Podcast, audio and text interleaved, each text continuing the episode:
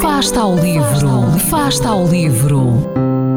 Ler mais, ler melhor, ler saúde, ler ciência, ler arte, ler todas as palavras do mundo. Fasta ao livro, uma rubrica da responsabilidade da Rede de Bibliotecas de Vizela.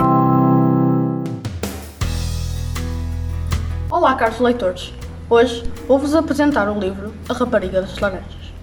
Trata-se de uma obra que tem dois narradores paralelos, o pai, Olaf, e o filho, George, com a particularidade de o pai ter morrido quando George era pequeno.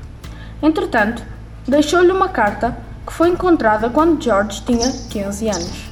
Essa carta contou-lhe como tinha conhecido a rapariga das laranjas, que é assim chamada porque sempre que Olaf a via, ela trazia consigo um saco cheinho de laranjas, todas diferentes uma das outras. Na carta, deixou-lhe ainda uma grande questão, que o faz pensar sobre o valor da sua vida. George fica assim a conhecer verdadeiramente o seu pai. Passa a olhar para a vida com outros olhos e redescobre a sua família. Obrigado. A vida é uma lotaria gigante, em que apenas as cautelas vencedoras são visíveis.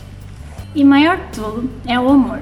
E o tempo, nem de longe, consegue apagá-lo com a mesma rapidez com que apaga as lembranças.